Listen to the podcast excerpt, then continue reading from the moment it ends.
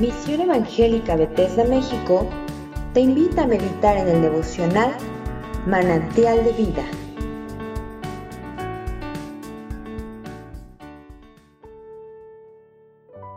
Bendiciones a cada uno de ustedes en este nuevo día. Les saluda el pastor Mario Aceituno de la Misión Evangélica Bethesda de la República de Honduras. Les invito a escuchar y meditar en el libro de Daniel y su capítulo número 12, el cual dice así. En aquel tiempo se levantará Miguel, el gran príncipe que está de parte de los hijos de tu pueblo, y será tiempo de angustia, cual nunca fue desde que hubo gente hasta entonces. Pero en aquel tiempo será libertado tu pueblo, todos los que se hallen escritos en el libro. Y muchos de los que duermen en el polvo de la tierra serán despertados, unos para vida eterna y otros para vergüenza y confusión perpetua. Los entendidos resplandecerán como el resplandor del firmamento, y los que enseñan la justicia a la multitud como las estrellas a perpetua eternidad. Pero tú, Daniel, cierra las palabras y sella el libro hasta el tiempo del fin. Muchos correrán de aquí para allá, y la ciencia se aumentará. Y yo, Daniel, miré, y he aquí otros dos que estaban en pie, el uno a este lado del río y el otro al otro lado del río. Y dijo uno al varón vestido de lino que estaba sobre las aguas del río, ¿cuándo será el fin de estas maravillas? Y oí al varón vestido de lino que estaba sobre las aguas del río, el cual alzó su diestra y su siniestra al cielo, y juró por el que vive por los siglos, que será por tiempo, tiempos y la mitad de un tiempo. Y cuando se acabe la dispersión del poder del pueblo santo, todas estas cosas serán cumplidas. Y yo oí, mas no entendí, y dije, Señor mío, ¿cuál será el fin de estas cosas? Él respondió, Anda, Daniel, pues estas palabras están cerradas y selladas hasta el tiempo del fin. Muchos serán limpios y emblanquecidos y purificados. Los impíos procederán impíamente, y ninguno de los impíos entenderá, pero los entendidos comprenderán.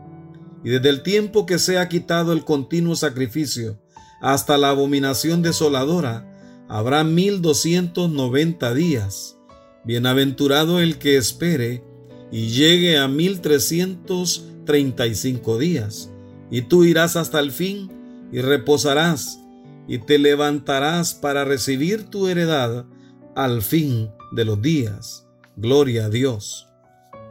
Haciendo un recordatorio de los capítulos anteriores, podemos ver que Daniel fue preparado para recibir una profecía que le iba a llegar a través de un mensajero celestial, un varón vestido de lino fino.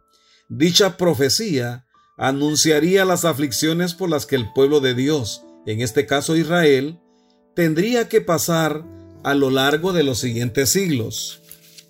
Dice el capítulo 10, versículo 5. Y alcé mis ojos y miré, y he aquí un varón vestido de lino y ceñido sus lomos de oro de Ufaz.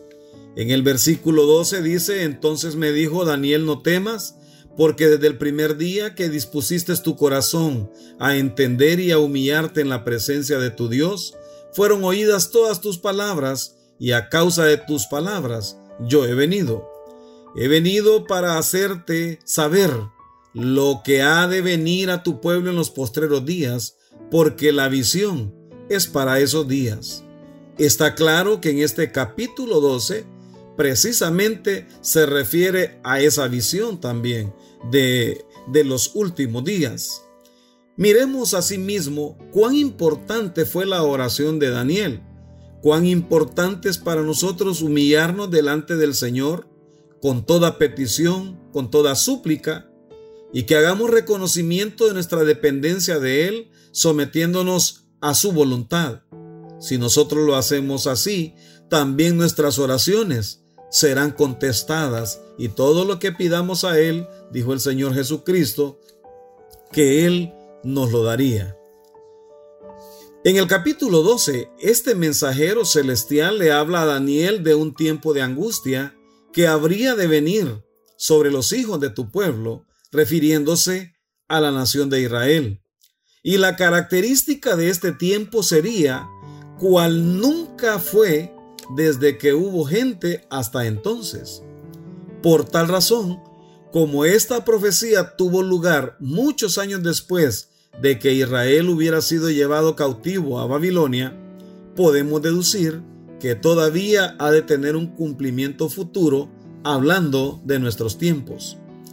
En el Evangelio de San Mateo capítulo 24, versículo del 19 al 22, el Señor Jesucristo hizo referencia a estas palabras de Daniel, llamándole tiempo de gran tribulación, diciendo, mas hay de las que estén en cinta, en cintas, y de las que críen en aquellos días.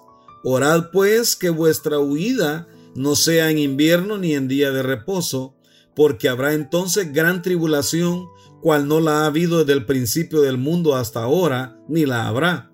Y si aquellos días no fuesen acortados, nadie sería salvo, mas por causa de los escogidos, aquellos días serán acortados.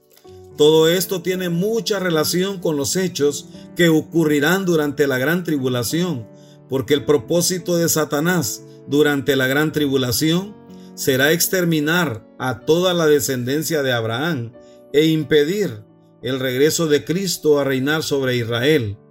Pero fracasará en su intento, porque según nos dice Daniel, se levantará Miguel el gran príncipe, o sea, un ángel del Señor que está de parte de los hijos de Israel, lo que nos indica que durante este tiempo de angustia ellos no estarían solos y más bien durante ese tiempo habrá liberación para este pueblo de Dios. Esto ocurrirá en la segunda venida de Cristo. En su revelación Daniel también menciona la frase que dice todos los que se hallen escritos en el libro, lo cual podemos relacionarlo también con la salvación eterna. En ese caso, es necesario y obligatorio que nuestros nombres estén inscritos en el libro de la vida, y esto se obtiene cuando confesamos nuestros pecados y aceptamos a Jesucristo como nuestro Salvador personal. Los escritos en el libro corresponden a los auténticos creyentes del pueblo de Israel. Según Romanos capítulo 9 versículos 6 al 8 dice así, no que la palabra de Dios haya fallado, porque no todos los que descienden de Israel son israelitas, ni por ser descendientes de Abraham son todos hijos, sino en Isaac te será llamada descendencia. Esto es, no los que son hijos según la carne son los hijos de Dios, sino que los que son hijos según la promesa son contados como descendientes. Por otro lado también, eh, esta profecía hace referencia a la resurrección de los muertos. Y muchos de los que duermen, dice la lectura, en el polvo de la tierra, serán despertados, unos para vida eterna y otros para vergüenza y confusión perpetua.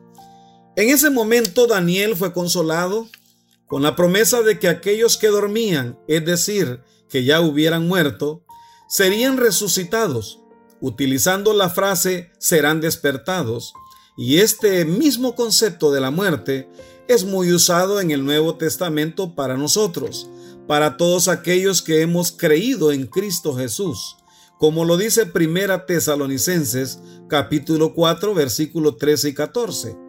Tampoco queremos, hermanos, que ignoréis acerca de los que duermen, para que no os entristezcáis como los otros que no tienen esperanza, porque si creemos que Jesús murió y resucitó, así también traerá Dios con Jesús a los que durmieron en él.